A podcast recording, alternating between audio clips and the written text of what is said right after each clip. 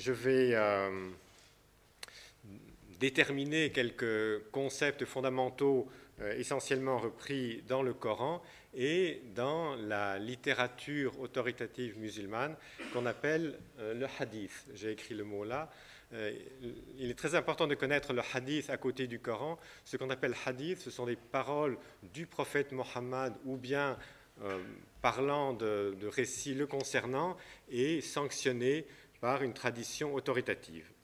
Je commencerai par un hadith qui sera un peu le leitmotiv de, euh, de, cette conférence, un hadith très connu et, répertorié dans les recueils canoniques de hadith, qui, a été, euh, qui, a été, transmis par un des principaux compagnons du prophète, Omar.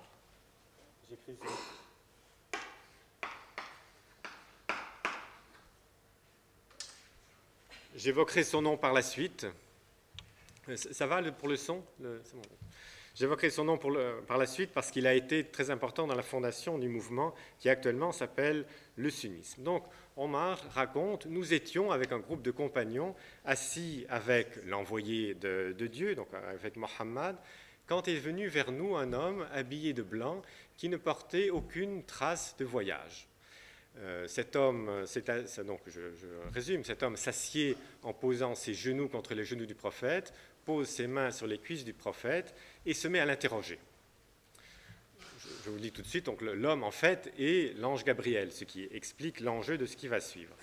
Et euh, l'étranger, donc Gabriel en l'occurrence, demande à Mohammed, dis-moi, qu'est-ce que la soumission à Dieu, à l'islam, premier terme? À cela, le prophète lui répond, l'islam, la soumission, c'est de professer qu'il n'y a qu'un seul Dieu et que Mohammed est son prophète, c'est de prier cinq fois par jour, c'est d'accomplir l'aumône rituelle, l'aumône légale, euh, c'est de jeûner pendant le mois de Ramadan, et si pour ceux qui en ont la possibilité, d'accomplir le pèlerinage, le grand pèlerinage, le Hajj. Donc, Mohammed définit ici ce qu'on appelle les cinq piliers de l'islam, les cinq éléments rituels de l'islam. Ensuite, l'étranger lui demande Dis-moi ce qu'est la foi, l'iman. Et euh, à ce moment-là, le, prophète répond, la foi, c'est de croire que Dieu est unique, de croire en ses anges, de croire en ses livres, en ses prophètes, euh, et de croire dans, la résurrection. Certaines versions du hadith parlent aussi de, croire dans la prédestination divine pour le bien et pour le mal, pour le doux et pour la mer. Et à chaque fois, Gabriel répond, c'est bien, tu as bien parlé. Et enfin, euh, l'étranger demande à, Mohammed qu'est-ce que le bel agir, qu'est-ce que la, bienfaisance, l'ihsan? Et Mohammed répond c'est d'agir comme si tu voyais Dieu, parce que même si tu ne le vois pas, lui te voit. Alors, bien sûr, c'est un peu, sans vouloir euh, schématiser, vous avez d'ores et déjà ici les trois degrés de la foi dont je vais parler maintenant. D'une part, le degré rituel, être musulman, être croyant musulman, c'est accomplir un certain nombre d'œuvres extérieures. Être musulman, c'est aussi avoir une certaine foi, donc là c'est le contenu de la foi qui est, qui est, qui est résumé dans l'iman, c'est adhérer à, cette foi. Et puis, allusion est faite à un troisième niveau de la foi, qui est beaucoup plus profond, qui est vraiment mettre sa vie en présence de Dieu. C'est un degré où on, perçoit déjà euh, l'interprétation que pourront faire les mystiques. Alors, vous voyez aussi qu'il y a une combinatoire possible, et c'est ce qui va se passer depuis, 14 siècles, plus de 14 siècles de l'histoire de l'islam, à savoir qu'on peut très bien être euh, respecté, disons, les, cinq rites de l'islam et être euh, pécheur ou immoral. On peut également euh, être profondément croyant et, puis ne pas pratiquer. C'est un cas de figure qui arrive souvent, hein, à l'époque actuelle en particulier. Et puis donc, je, le disais, on peut aussi avoir une conception plus mystique de la religion, mais qui éventuellement enfin, n'est pas assortie d'une profonde pratique ou qui est assortie d'un réexamen des données de la foi. Enfin, je vais en parler tout à l'heure. Je précise tout de suite que je ne parlerai que de l'islam sunnite. D'abord, pour ne pas compliquer le propos, parce que les, chiites, eux, ont une foi qui est quand même différente quant au contenu, il y a la foi dans les, imams qui s'y rajoutent, et également une conception de la foi différente quant au rapport à, la prédestination notamment. Alors, premier point, au fond, qu'est-ce que dit le Coran euh, de la foi, de ces trois niveaux de foi? D'abord, il faut se souvenir du contexte historique, à savoir que le Coran a été révélé par fragments sur une période de temps qui s'étend sur 22 euh, ans, puisque les premières révélations ont été transmises à Mohammed vers l'an 610, euh, et euh, il est mort en 632. Et les différents fragments du Coran sont donc ordonnés chronologiquement.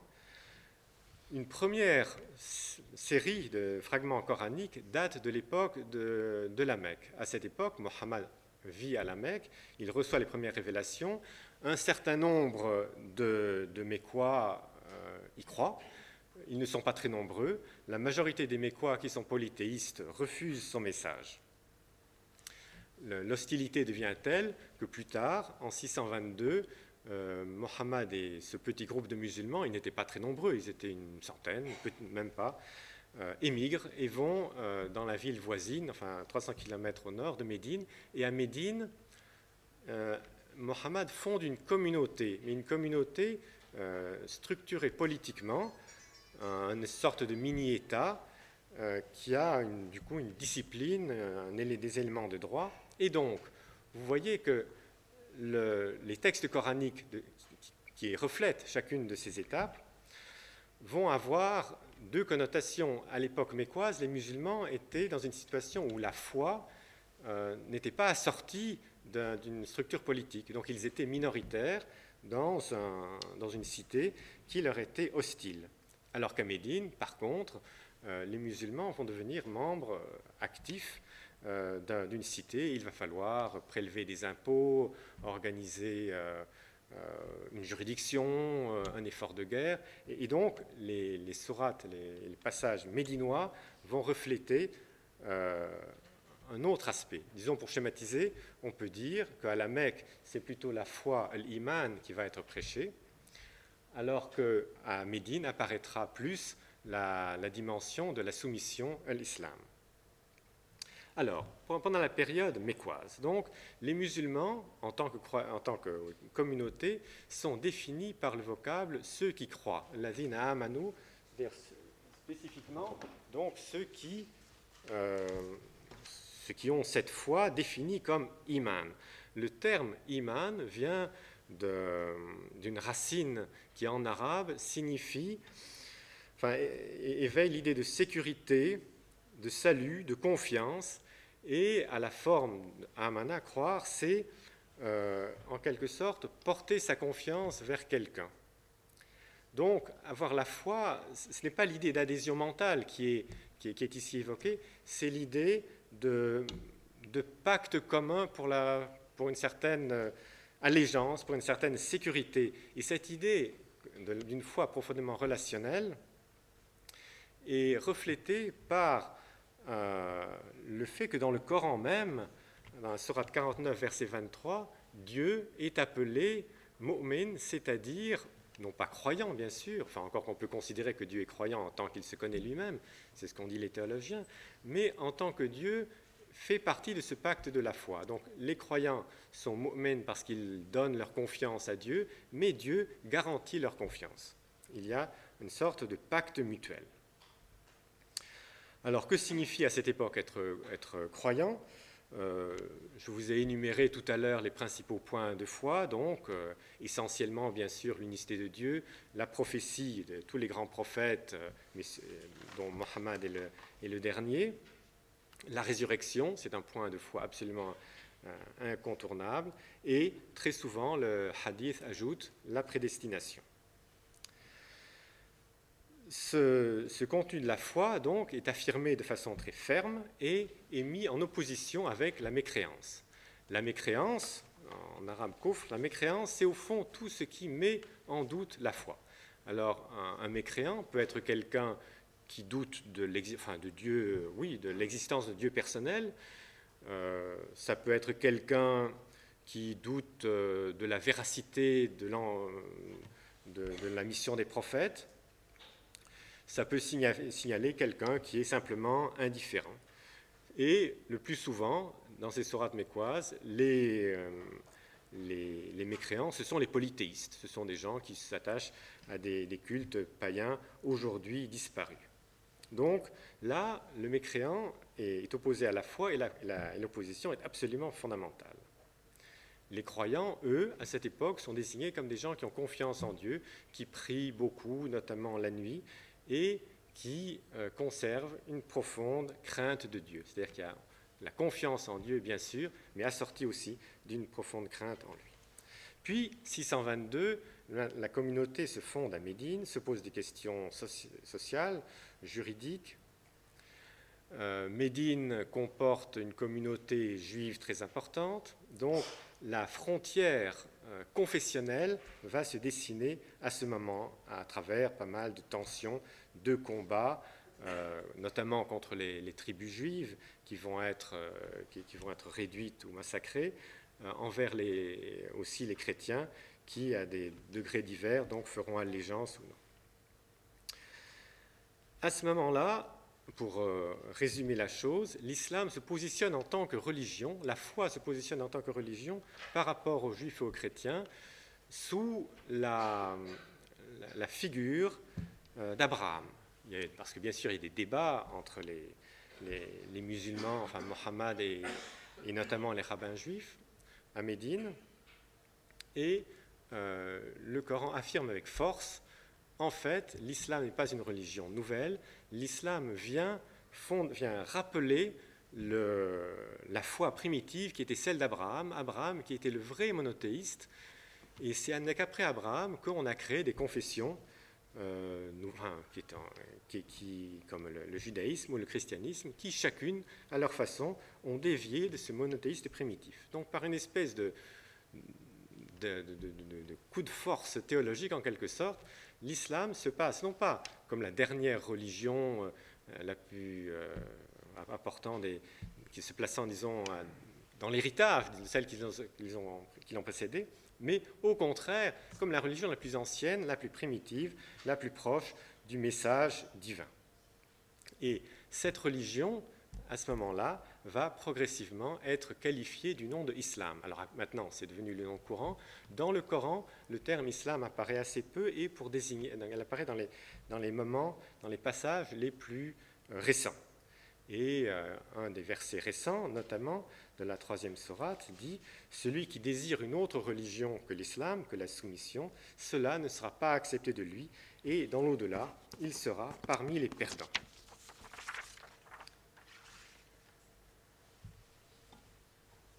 Cet élément de foi est bien sûr absolument, euh, absolument essentiel, puisque le salut est, ordonné par la foi. Il est important de souligner qu'à cette époque, donc à l'époque de Médine, sont condamnés non seulement bien sûr les mécréants, mais puis les, juifs et les chrétiens, mais également ceux que le Coran appelle les hypocrites. Les hypocrites sont des gens qui ont fait allégeance aux prophètes, donc qui sont extérieurement des musulmans, qui à l'occasion sont des musulmans pratiquants, mais qui ne croient pas, dont la foi n'est pas profonde. La mention des hypocrites, hypocrites est importante parce que cela montre qu'il ne suffit pas, enfin à cette époque en tout cas, il ne suffit pas de, respecter nominalement, de se soumettre nominalement, mais il faut également avoir l'adhésion du cœur. Bien sûr, quand on situe le Coran dans son contexte historique, on, voit qu'il y a eu, à une époque de guerre, de guerre entre la ville, l'État musulman de Médine et la ville de, la Mecque, et donc tous ces rapports avec les, hypocrites, avec les juifs, avec les chrétiens, étaient assortis de menaces politiques. Donc, euh, ce qui fait la, disons, la, vigueur du jugement. Ce ne sont pas seulement, les hypocrites ne sont pas seulement des mauvais croyants, ce sont des traîtres, des traîtres à la, cause euh, donc, politique. Et de même, d'ailleurs, les apostats. C'est de cette époque-là que date la condamnation des apostats qui n'apparaît pas dans le Coran mais qui apparaît dans le hadith, c'est-à-dire qu'un musulman qui rejoint le camp du paganisme ou qui se convertit à une autre religion, quelle qu'elle soit, est passible de la peine de mort parce qu'il a, il a trahi précisément.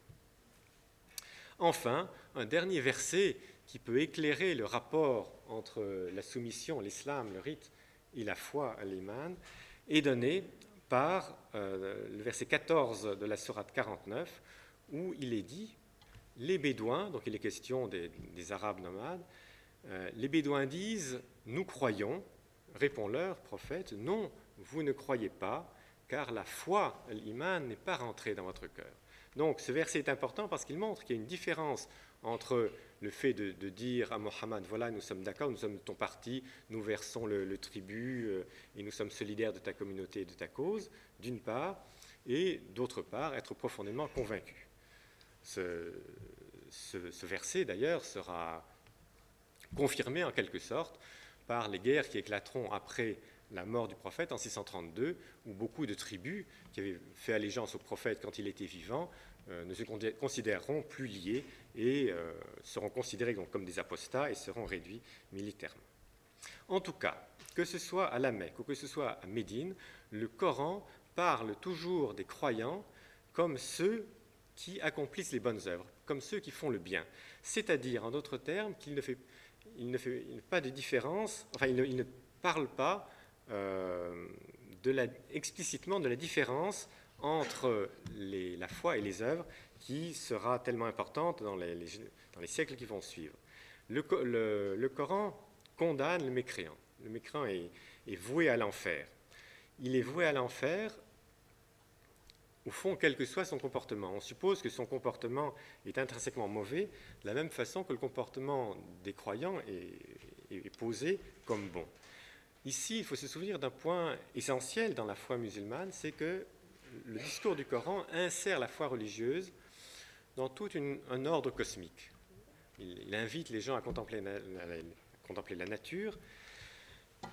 Et au fond, Dieu a voulu un ordre dans le monde, euh, un ordre chez les animaux, chez les abeilles qui sont mentionnées dans le Coran, ou les, les fourmis. Les astres obéissent à un ordre. Eh bien, les hommes sont invités à entrer aussi dans cet ordre en en suivant le message de Mohammed. Devenir musulman, c'est s'insérer dans un ordre cosmique complet, total, et pas seulement adhérer à une communauté humaine.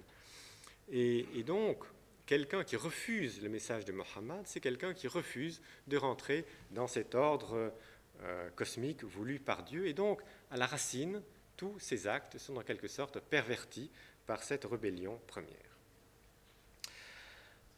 Alors, ça, c'est ce que dit le Coran. Maintenant, euh, je, parlais dans mon, mentionné dans mon titre l'idée qu'il y a l'explicite, c'est ce au fond ce que je viens de, résumer très schématiquement.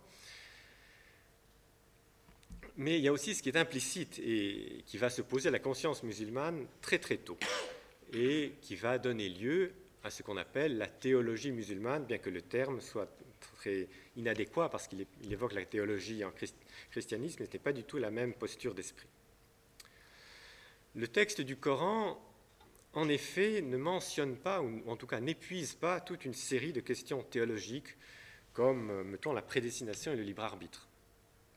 Ces questions vont surgir très tôt et elles vont surgir en fonction d'événements politiques, voire, euh, voire militaires, enfin pas seulement voire militaires et militaires, dans des combats dans lesquels vont s'affronter les premières générations de musulmans.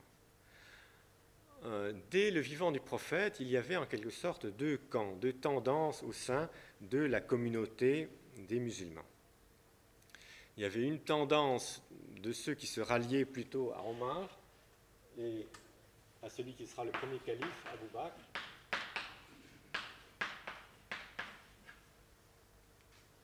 Alors, quels que soient les enjeux, on sait en tout cas, par l'historiographie musulmane qui est très précise, qu'il y avait de très grosses questions matérielles de, distribution du butin, de distribution des, hautes fonctions. Et pour schématiser, on peut dire que Omar représentait le camp, disons, des nantis, alors qu'il y avait des membres des Médinois, des tribus euh, ralliées à l'islam, qui s'estimaient à, des degrés divers lésés et qui se sont ralliés sous le drapeau de Rali.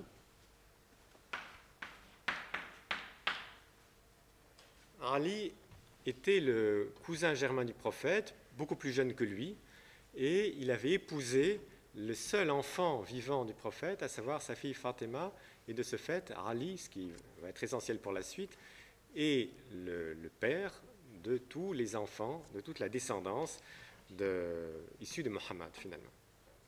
Donc ces deux camps vont s'affronter. En 632, c'est le camp donc, de Abu Bakr et Omar qui, qui va triompher. Euh, Abu Bakr va devenir le premier successeur politique du, prophète, le premier calife. Il meurt en 634, Omar lui succède. Après, après Omar, donc, qui va initier les grandes conquêtes qui vont, en l'espace de quelques dizaines d'années, étendre l'empire musulman depuis euh, l'Iran oriental jusqu'à l'Afrique du Nord. En même temps, la tension va continuer entre, entre les deux camps. Le troisième calife, Othman, euh, qui appartient toujours disons, à cette même tendance, prend le pouvoir en 644. Et puis, à ce moment-là, les, tensions augmentent. En 656, Othman meurt assassiné à Médine et Ali est proclamé calife peu par la, par la foule, en même temps, enfin, juste après se déclenche une guerre dont je vous passe le détail. Ali finalement est vaincu et en 660, donc le, califat toujours de la même euh, origine mécoise euh, est consolidé. Ali, les, partisans de Ali par contre ne vont pas désarmer et le, combat va se développer euh, politiquement et théologiquement. Les partisans de Ali euh, ont donné ce qu'on appelle maintenant le chiisme, enfin les chiismes, parce que les courants chiites sont très nombreux. Et, euh, le courant majoritaire, disons, va donner plus tard le sunnisme. Mais la question, on ne va pas faire d'histoire ici, la question, c'est que immédiatement s'est posée euh, aux consciences des, croyants militants qui étaient en guerre, au fond, qui sont les vrais musulmans? Qui peut se dire musulman? Qui peut diriger la communauté, euh, qui peut avoir l'autorité morale pour diriger la communauté? Et donc, immédiatement, très tôt, s'est posé la question, qu'est-ce qui définit la foi, la vraie foi? Et il y a eu donc des opinions variées pour savoir comment moduler la foi par la langue, la foi par le cœur et la foi par les membres, c'est-à-dire la foi par la langue, l'affirmation extérieure sociale je suis croyant, la foi par le cœur, la conviction réelle, et la foi par les membres, à savoir la pratique religieuse. Euh, le mouvement oppositionnel principal, qu'on appelle Karejit, euh, va prendre une posture complètement catégorique. Il dira la foi fait partie des œuvres, c'est-à-dire on est croyant que si on a un comportement de croyant, et euh, à partir du moment où on commet des péchés graves, c'est une façon d'apostasier, c'est une façon de nier sa foi. Donc, et, donc, eux, à cette époque, on était en guerre, considéraient que euh, ceux qui avaient péché, les califes qui avaient, péché, comme euh, Ali, comme Othman, étaient non seulement étaient des pécheurs, mais n'étaient plus des musulmans, étaient des apostats et en tant que tels devaient être combattus. Donc ils déclenchaient des véritables djihad contre les autres musulmans.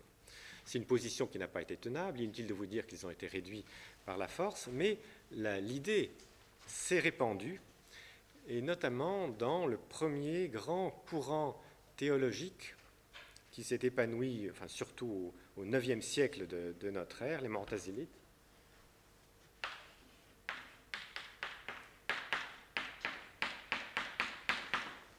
le courant, le a marqué de façon très claire plusieurs positions qui étaient théologiques mais qui avaient les, répercussions politiques que vous devinez. D'abord, c'est que l'homme est libre. L'homme, quand l'homme pose des, actes, il est libre de le faire, donc tout le monde est responsable. Par conséquent, quelqu'un qui agit mal euh, le fait délibérément, et ils nient la foi. C'est-à-dire que comme les Kharejites, ils affirmaient qu'on ne peut être véritablement croyant que si on a un, que si on a un agir vertueux. la différence des Kharidjites, simplement, ils ne déclaraient pas la guerre contre les, euh, contre les pécheurs, mais ils les considéraient juridiquement comme des musulmans, mais en tout cas, ils, euh, ils estimaient qu'ils méritaient l'enfer. Cette attitude, disons, de lier les foi et les œuvres, a été rejetée par la majorité des musulmans. La majorité des musulmans qu'on appelle, donc, euh, qui sont devenus les sunnites, donc, euh, qui sont devenus la grande majorité euh, des musulmans à l'époque classique et jusqu'à nos jours, affirmaient à des degrés divers que la foi, c'est d'abord et avant tout l'adhésion du cœur, de l'intelligence, donc aux règles de, foi que, que, que, vous connaissez. Et quant aux œuvres, elles ne sont pas constitutives de la foi, c'est-à-dire qu'on peut commettre des œuvres bonnes, c'est très bien, c'est beaucoup mieux, la foi se renforce par elles, mais les œuvres mauvaises n'excluent pas euh, de la communauté. Ça s'explique par le déroulement de, euh, de la révélation coranique. Le, Coran invite les hommes à adhérer à la foi en Dieu en disant, en un Dieu unique, en disant, mais regardez, bon, il s'agit en général des œuvres de la nature, regardez la végétation qui pousse, regardez euh, l'alternance du jour et de la nuit, regardez les astres. Et comment est-ce que vous pouvez douter? Réfléchissez donc, donc un appel à la réflexion pour croire en Dieu. Historiquement, on sait que ça ne s'est pas passé comme ça, puisque à la Mecque, il y avait une majorité de Mécois qui, n'ont pas accepté ce message. Comment se faisait-il qu'ils n'arrivaient pas à accepter cette évidence? La réponse du Coran est claire, c'est que Dieu a aveuglé euh, leur regard, a, a, scellé leur cœur et euh, donc les a, par un, son décret tout-puissant, les a euh, voués à la mécréance. C'est bien sûr un débat énorme, euh, mais ce qui est important de, voir, c'est que après euh, de longues discussions où se sont affrontés les mortazilites d'une part et les sunnites de l'autre, on peut dire que les sunnites ont eu gain de cause et que le dogme concernant la majorité des musulmans est profondément prédestinationniste. D'autres questions? Concernent la foi. Est-ce que la foi peut croître ou décroître? La plupart des musulmans, la plupart des théologiens musulmans, eux, estiment que la foi peut croître ou décroître en fonction des œuvres. Et on voit donc comment ici s'articule la question des œuvres par rapport à la foi. On peut être considéré comme croyant euh, même si les œuvres ne sont pas excellentes, mais bien sûr, les bonnes œuvres, la pratique religieuse ou la pratique de, des vertus euh, augmentent, augmentent la foi, la rend plus solide. Mais, de toute façon, quelle que soit la subtilité de toutes ces argumentations, il faut se souvenir que l'optique des théologiens musulmans est d'abord et avant tout juridique. C'est-à-dire que ce qu'on pourrait appeler le contenu psychique de, de la foi n'est pas du tout abordé. D'abord, il n'est pas pour plusieurs raisons. D'abord, Dieu seul peut savoir qui est croyant et comment. Et de toute façon, puisque la théologie dominante en islam sunnite est prédestinationniste, on peut dire que l'acte de foi est créé par Dieu lui-même. Donc son contenu n'intéresse pas la théologie. Par contre, ce qui est essentiel pour la pensée religieuse, c'est de savoir qui peut être validement considéré comme membre de la cité musulmane.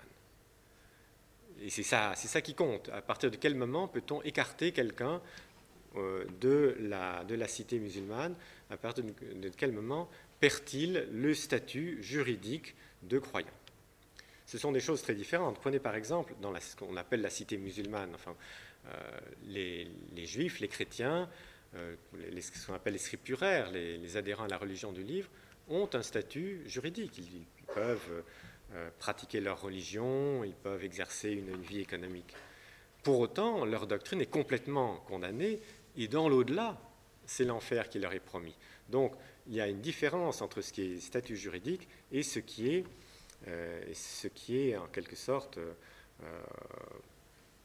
foi, foi profonde, foi intérieure. Donc, ce qui est considéré comme foi, c'est d'abord une question, je le répète, de, de, droit, de statut, Et d'autre part, cette foi n'est pas fondamentalement, comme elle est dans le christianisme, une sorte de participation à la vie surnaturelle. Quand on, croit, on, on, assentit à un certain nombre de dogmes, on essaie d'obéir à la volonté divine, mais il n'est pas question enfin, d'entrer dans une, dans une dimension surnaturelle, laquelle dimension surnaturelle n'est pas non plus formellement euh, promise pour l'au-delà. Le, paradis euh, dans le Coran correspond à une vie euh, naturelle beaucoup, beaucoup plus heureuse et une certaine proximité avec Dieu. Mais, euh, mais donc, euh, mais en quelque sorte, les hommes restent hommes par rapport, par rapport à Dieu. Mais ceci dit, il existe aussi, et je voudrais insister là-dessus, un profond courant mystique en islam. Quand je dis que c'est un profond courant, c'est parce que ça ne concerne pas, la mystique musulmane ne concerne pas euh, des, je sais pas, des, ermites euh, qui vont en quelque sorte se, consacrer complètement à la vie religieuse dans, euh, dans des endroits isolés. Absolument pas. La, mystique musulmane qui est née au, 8e, 9e siècle était constituée par des gens qui essayaient de, vivre pour leur foi dans les meilleures conditions. C'était des musulmans toujours, pas toujours, mais généralement très pratiquant. Le mouvement a pris son ampleur. Il euh, au Xe siècle, il devenait déjà un des principaux composants de la foi musulmane. Les mystiques se sont organisés en grandes confréries. Et ces grandes confréries ont occupé une telle place jusqu'au XIXe siècle qu'on a pu, enfin des, enquêtes historiques ont pu montrer que les trois quarts des intellectuels égyptiens, parce que l'Égypte est un pays où les archives existent, euh, les trois quarts des intellectuels égyptiens, des religieux donc, étaient affiliés à des confréries mystiques. Cela veut dire que la mystique musulmane n'est pas une espèce de courant euh, latéral et marginal en islam. La mystique musulmane est un des, grands, des, grands, euh, des grandes virtualités, disons, de la pensée musulmane et de l'attitude religieuse musulmane. Donc, extérieurement, les mystiques euh, appartiennent à l'islam courant. Ils ne mettent pas en cause ni les, cinq piliers définis par le terme islam, ils ne mettent pas en cause les points de foi, donc euh, divinité de Dieu, euh, unicité de Dieu, pardon, mission prophétique et, existence donc de, la résurrection. Mais par contre, là où ils introduisent un, élément qui est quand même très neuf par rapport à l'attitude sunnite classique, c'est qu'ils affirment que l'expérience de Dieu est possible et qu'elle est possible ici, ici-bas. Donc on retombe dans cette irruption de la mystique dans l'organisation euh, de la cité dont, dont Hatem parlait tout à l'heure pour le, catholicisme euh, au XVIe siècle. Et en islam, le choc a quand même été aussi, enfin, ce n'était pas un choc puisque l'évolution a été lente, mais le soufisme, puisque c'est le nom de la principale composante de la mystique musulmane, a posé quand même problème. À partir du moment où des croyants euh, affirmaient pouvoir se rapprocher de Dieu, voire s'unir à lui, bien évidemment, tout l'édifice qui avait été construit par les théologiens et les juristes était comme fragilisé, puisque dans, cet édifice, on ne peut connaître Dieu que par l'intermédiaire des prophètes, que par l'intermédiaire des livres des prophètes, et d'une volonté euh, d'obéir à une loi transmise par euh, le prophète et, actualisée par les, par les juristes. Si maintenant quelqu'un vient dire non seulement, enfin, je sais pas, je suis proche de Dieu, je suis uni à Dieu, voire, comme l'a dit le célèbre Hallaj, je suis Dieu, je suis la vérité, c'est tout l'édifice qui est, mis en danger, puisque alors, à quoi servirait la prophétie, à quoi servirait la révélation, puisque chaque être humain a en lui-même la capacité de recevoir de la source même de la vérité un message. Hallaj a été lui-même euh, emprisonné. Donc Hallaj était un des grands mystiques qui, euh, à la différence des autres, qui étaient des gens discrets, qui se réunissaient dans des, couvents euh, en général de façon plutôt cachée, Hallaj donc a, proclamé ouvertement son message en disant en substance aux gens qui voulaient bien l'écouter, la vérité est en vous, Dieu est en vous. Il a été exécuté en 922 après un procès qui a duré huit ans, ce qui montre que euh, juridiquement la chose n'était pas très, très simple, mais en tout cas à régler, mais en tout cas elle l'a été de façon très, euh, très catégorique puisqu'il a, été, euh, a été décapité.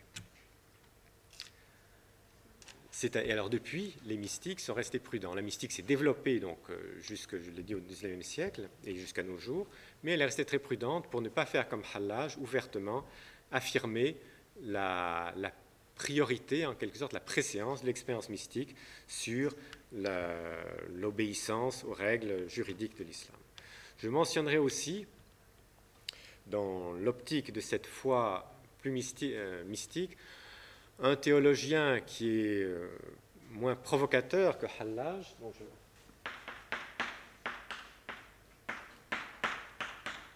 Hallaj a été Hallaj donc, a été euh, exécuté à Bagdad en 922. Le théologien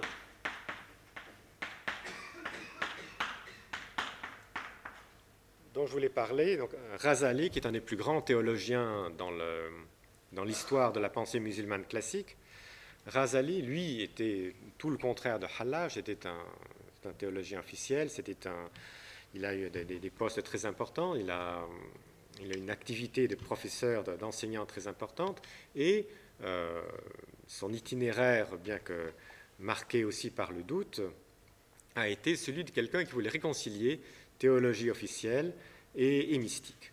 Alors, je ne vais pas détailler la pensée de Razali, mais ce qui est intéressant dans son cas, c'est qu'il a résumé son itinéraire intérieur dans, enfin, il en a beaucoup parlé autour de son œuvre, mais en particulier dans une espèce de, courte euh, autobiographie Erreur et délivrance, dans laquelle il dit, voilà, depuis que j'étais enfant, euh, euh, j'ai bien vu que dans mon village, il vient d'Iran oriental, les petits-enfants chrétiens devenaient chrétiens quand ils étaient adultes, les petits juifs devenaient juifs et les petits musulmans devenaient musulmans.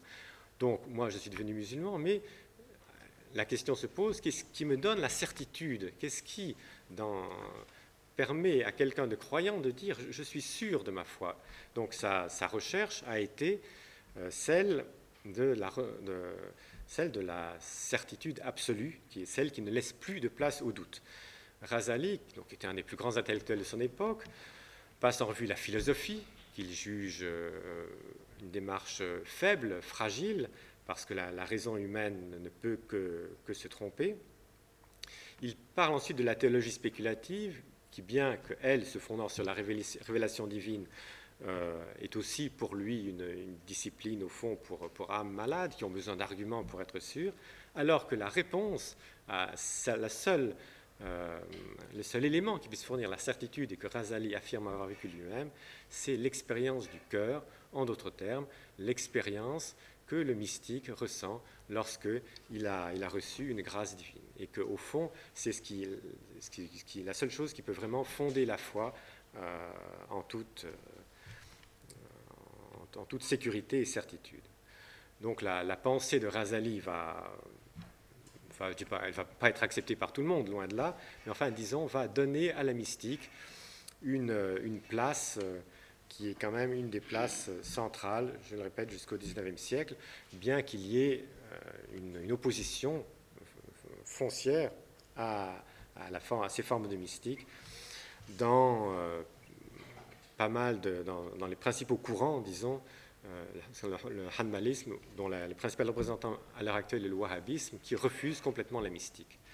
C'est une attitude euh, fondamentale en islam qui est tout à fait distincte de la mystique, qui consiste à dire Dieu n'est pas, en aucune manière à la portée du croyant, de tous les hommes, enfin des croyants en particulier.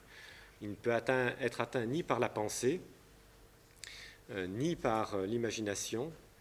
Et euh, la seule chose que puisse faire le croyant, c'est de se soumettre humblement à la parole de la révélation et sans essayer d'y rajouter quoi que ce soit. donc essayer de raisonner le moins possible de façon indépendante de la, de la révélation. Alors, comment conclure tout ce qui précède? Donc je, je répète, donc au fil des siècles s'est établi un consensus dans le sunnisme, au fond, et musulman, quiconque se dit tel. C'est-à-dire que même quelqu'un qui commet des actes graves, immoraux, continue d'appartenir à la communauté, tant qu'il n'a pas formellement apostasié. C'est-à-dire que quelqu'un pourrait être exclu de la communauté si au niveau de la foi qu'il proclame, il nie, par exemple, que Mohammed soit le dernier des prophètes, par exemple. C'est le cas des adeptes de la religion bahaï. Bon, ils ont euh, une foi qui, euh, a été jugée euh, irréconciliable avec l'islam.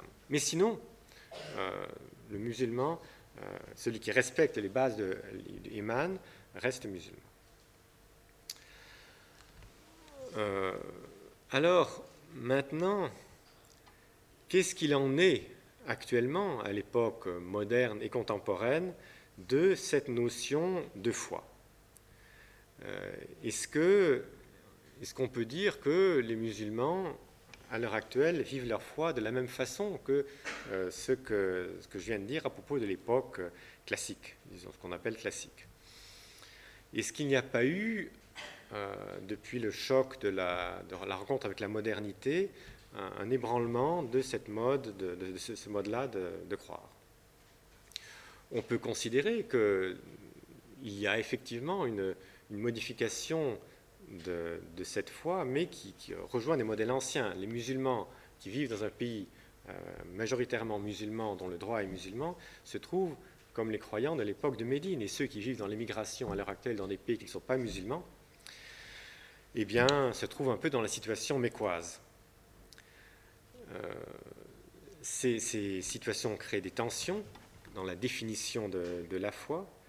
Euh, ces tensions prennent parfois des, formes violentes qui euh, ont quand même un certain rapport avec la théologie.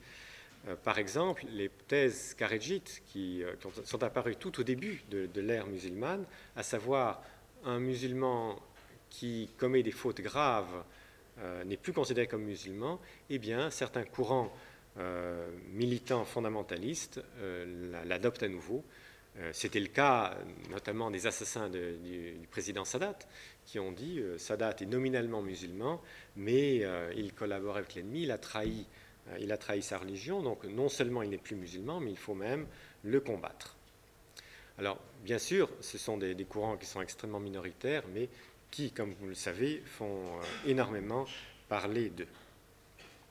En fait, on peut dire que la foi musulmane est en, pleine euh, recomposition, mais en utilisant toujours les mêmes concepts, c'est-à-dire que dans les textes modernes, je veux dire, ces concepts de islam, iman, ihsan, sont toujours, toujours employés. Il n'y a, pas d'élaboration d'un vocabulaire théologique nouveau que je sache. Euh, il est frappant de considérer que dans la littérature, dans les essais religieux, disons, qui, paraissent, il y a une littérature d'une profusion absolument euh, extraordinaire dans l'ensemble du monde musulman, qui est répercutée aussi sur la littérature sur Internet, où on voit les, euh, les, millions de jeunes musulmans qui ont accès à la culture, donc qui échangent, qui demandent des avis juridiques à des mouftis en ligne eh bien, la grande partie des questions posées sont des questions d'ordre plutôt juridique ou éthique, c'est-à-dire est-ce que j'ai le droit de faire cela, est-ce que, euh, que je peux euh, fréquenter telle personne, est-ce que j'ai le droit de manger telle chose, etc. C'est-à-dire ce sont des questions de comportement. Les questions purement théologiques, je ne sais pas, par exemple, prédestination et libre arbitre, ou cela, ne sont, très, rarement, euh, très rarement abordées. C'est-à-dire que, à l'heure actuelle, la conscience musulmane est interpellée par des questions de comportement. On peut dire que l'orthopraxie domine euh, actuellement sur l'orthodoxie. C'est euh, l'idée que j'évoquais tout à l'heure à propos du hanbalisme, du wahhabisme, est, quand même largement répandue. Euh, Dieu est quand même inaccessible, et en tout cas, ce qui est de plus important, le plus important qu'il y a à faire, c'est c'est de lui obéir. Comment lui obéir? Quel est le comportement exact euh, à adopter pour lui obéir? L'amour de Dieu, c'est difficile à concevoir comment est-ce qu'un être tellement fini et minuscule qu'un être humain puisse aimer Dieu. aimer Dieu, dans cette optique-là, consiste à appliquer les règles de la loi musulmane avec ferveur et avec amour. C'est une, euh, chose qu'on a souvent du mal à percevoir du point de vue euh, occidental laïque. On imagine que les règles musulmanes sont contraignantes, qu'elles sont lourdes, qu'elles sont euh, pénibles à bien des égards, on se prive de nourriture pendant les journées d'un mois complet, il faut se lever tôt pour la prière, etc. Et du coup, on a du mal à comprendre combien pour les musulmans c'est un honneur d'être convoqué à, appliquer cette loi et que cette loi est appliquée, pas toujours, mais en tout cas dans, le cas des plus fervents, avec énormément, euh, euh, d'amour, comme une espèce de, de préparation à, la vie éternelle, une préfigure la vie, préfiguration de la vie éternelle. Euh, ceci dit, euh, je ne voudrais non plus pas dire que la communauté musulmane actuelle s'investit uniquement euh, dans les questions juridiques et en quelque sorte aurait perdu l'intériorité mystique qui a été euh, très importante durant tous les siècles précédents. Le courant mystique subsiste, même s'il n'est plus majoritaire. Il subsiste, il y a encore des, dans tous les pays musulmans des confréries mystiques qui sont, qui sont bel et bien vivantes. Et la façon de vivre la foi, elle reste euh, comment dire, fidèle à cet idéal euh, soufi. Par exemple, je me limite à un seul exemple, le fondement de la foi et de l'islam consiste, c'est le point commun, à affirmer qu'il n'y a euh, qu'une seule divinité et que Mohammed est son prophète. la formule ne dit pas j'affirme qu'il n'y a qu'un seul Dieu. La formule c'est je témoigne qu'il n'y a qu'un seul Dieu. Je témoigne que Mohammed est son prophète. Alors, euh, Ibn Arabi, qui est un des principaux euh, théoriciens doctrinaires mystiques du XIIe, XIIIe siècle, dit mais bon, il y a quand même euh, un aspect paradoxal. Comment peut-on témoigner On peut témoigner devant un procès, on peut témoigner pour un mariage, mais comment peut-on témoigner d'un Dieu qui n'est pas visible? Comment peut-on témoigner d'un prophète qui n'est plus vivant? Qu'est-ce qui permet d'asseoir cette formule je témoigne, je rends témoignage. Eh bien, dit Ibn Arabi, d'une façon qui me semble tout à fait orthodoxe et logique, c'est parce que, à travers le croyant, c'est Dieu qui se porte témoignage à lui-même. Et effectivement, puisque la, foi euh, sunnite affirme que, que l'acte de croire vient de Dieu, chaque individu qui croit, en fait, c'est Dieu qui crée sa foi en lui, on peut considérer donc que que croire, euh, affirmer que Dieu est unique, c'est vraiment euh, être le canal de l'autoproclamation divine. Et pour Ibn Arabi, bien sûr, c'est, ça a un sens complètement, complètement mystique. Et dans cette, euh, cette affaire, cette, ce témoignage rendu par la foi peut être étendu, bien sûr, au témoignage rendu par le comportement, et ce qui fait que dans une optique plus mystique, la, c'est tout le, comportement du croyant qui peut euh, devenir un témoignage à Dieu. Le Coran dit que toute la, création euh, loue Dieu, rend louange à Dieu. Eh bien, on peut considérer que pour un, un musulman mystique jusqu'à nos jours, toute sa vie quotidienne, tous les actes qu'il pose sont comme une vaste liturgie de louange rendue à Dieu. Je vous remercie.